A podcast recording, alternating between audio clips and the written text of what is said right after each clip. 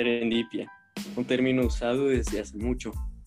Significa encontrar algo mejor de lo que esperábamos por casualidad. Algunas veces por un error, pero finalmente es algo inesperado. Yo soy Amir. Y yo, René.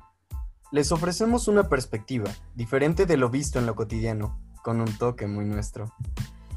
Si te interesa conocer los misterios acerca de la cultura, la ciencia, el cosmos, compartir sentimientos y hablar de la vida misma, bienvenido a Serendipia Limitada.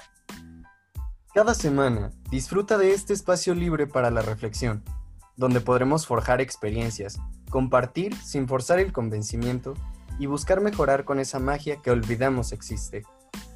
Recordarlo es importante. Es un arte que exige la colaboración entre artista y público.